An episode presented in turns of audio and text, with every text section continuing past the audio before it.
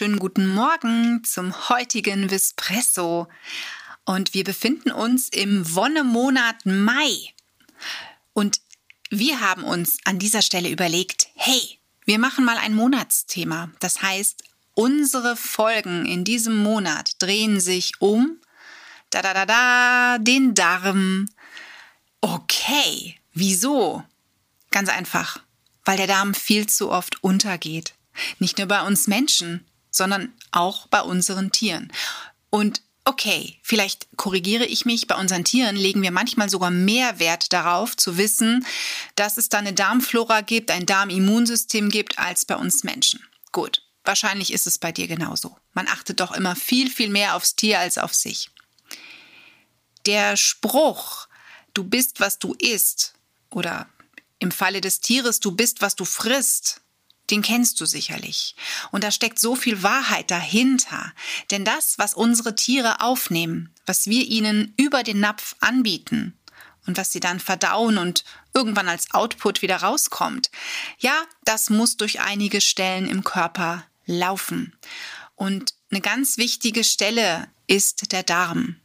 Da sitzt das Mikrobiom, die Mikrobiota, das nannte man früher eher Darmflora, bis man gesagt hat, eigentlich wird man dem Ganzen nicht gerecht mit diesem Begriff. Und um den Darm, wie gesagt, geht es in diesem Monat Mai, insbesondere im Social Media auf unseren Kanälen. Das heißt, wenn du uns auf Instagram folgst oder auch auf Facebook, wirst du da einiges Interessantes in unseren Beiträgen lernen können. Und schau auch in die Stories denn unsere Dozenten verraten da ihre Tricks rund um die Darmflora.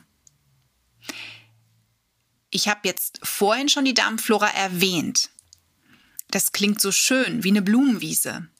Blöd ist nur, wenn man, ich sag mal, nicht gerade leichtfüßig über so eine Blumenwiese läuft und alles, was eben unser Tier aufnimmt, hat eine Wirkung auf die Darmflora.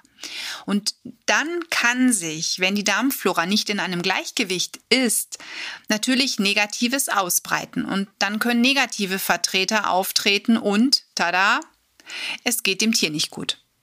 Es können unterschiedliche Symptome sein. Blähungen, Verstopfung, Erbrechen.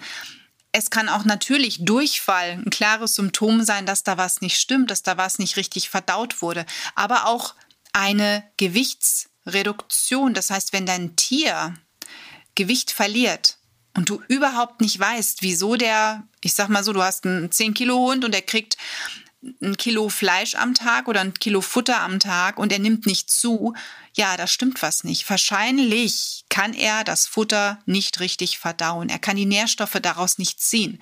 Und das muss man dann immer beobachten, ob da nicht die Darmflora dahinter steckt, die das eigentliche Problem darstellt. Bevor du jetzt aber die Darmflora aufbaust, denk an eine Reinigung. Und eine Reinigung macht immer dann Sinn, wenn man irgendwelche Symptome beim Tier hat, die schon länger da sind. Oder zum Beispiel eine Diagnose. Dein Tier hat eine Futtermittelallergie, das darf nichts anderes fressen als XY. Wenn du davor nicht vernünftig eine Darmreinigung und einen Darmaufbau gemacht hast, ja, dann ist wahrscheinlich die Allergie da und die bleibt auch da. Aber vielleicht denkst du mal dran, eine Reinigung zu machen mit Hilfe von einem Tierernährungsberater oder Tierheilpraktiker, dann kannst du über so eine Reinigung und einem anschließenden, wirklich gezielten Darmaufbau vielleicht es schon erreichen, dass von einer Allergie gar keine Rede mehr ist. Das ist wirklich möglich. Ich selbst spreche da aus Erfahrung. Mir hat man eine Fruchtzuckerintoleranz nachgewiesen und ich habe mich dann auch erstmal damit, äh, ja, nicht zufriedengestellt, um Gottes Willen, es ist beschissen, ich darf nicht mehr alles essen. Hieß es damals, kein Zucker, keine Gummibärchen, keine Schokolade, keine Torten und so weiter. Also überall, wo Fruchtzucker drin ist, und das ist halt im normalen Haushaltszucker enthalten, das hätte ich nicht mehr essen dürfen. Und dann war ich auf einem super geilen Vortrag bei Dr. Silke Stricker, einer Tierärztin, und die sagte, dass wenn wir uns gezielt mal mit dem Darmaufbau befassen, viele solche Allergien verschwinden. Und das habe ich dann gemacht. Und stell dir vor, Ich konnte danach wieder alles essen. Ich bin zwar empfindlicher, sicherlich, aber dann weiß ich auch, okay, ich muss jetzt mal wieder Piano machen, denn natürlich ist das keine hochwertige Kost, die ich halt mit so viel Zucker zu mir nehme. Und genau das ist es auch bei unseren Tieren. Also wir können dort wirklich ganz, ganz viel erreichen, indem wir wirklich mal dahinter blicken und uns nicht mit so einer Diagnose zufrieden geben. Und darum geht's in diesem Monat bei uns. Und vielleicht hast du Bock, uns da zu folgen. Ne, gerne gucken. Auf Instagram und auf Facebook findest du da richtig gute Tipps. Und mehr möchte ich für heute eigentlich gar nicht sagen, denn ich denke, da waren ganz schön viele Informationen heute wieder kurz und bündig für dich mit dabei.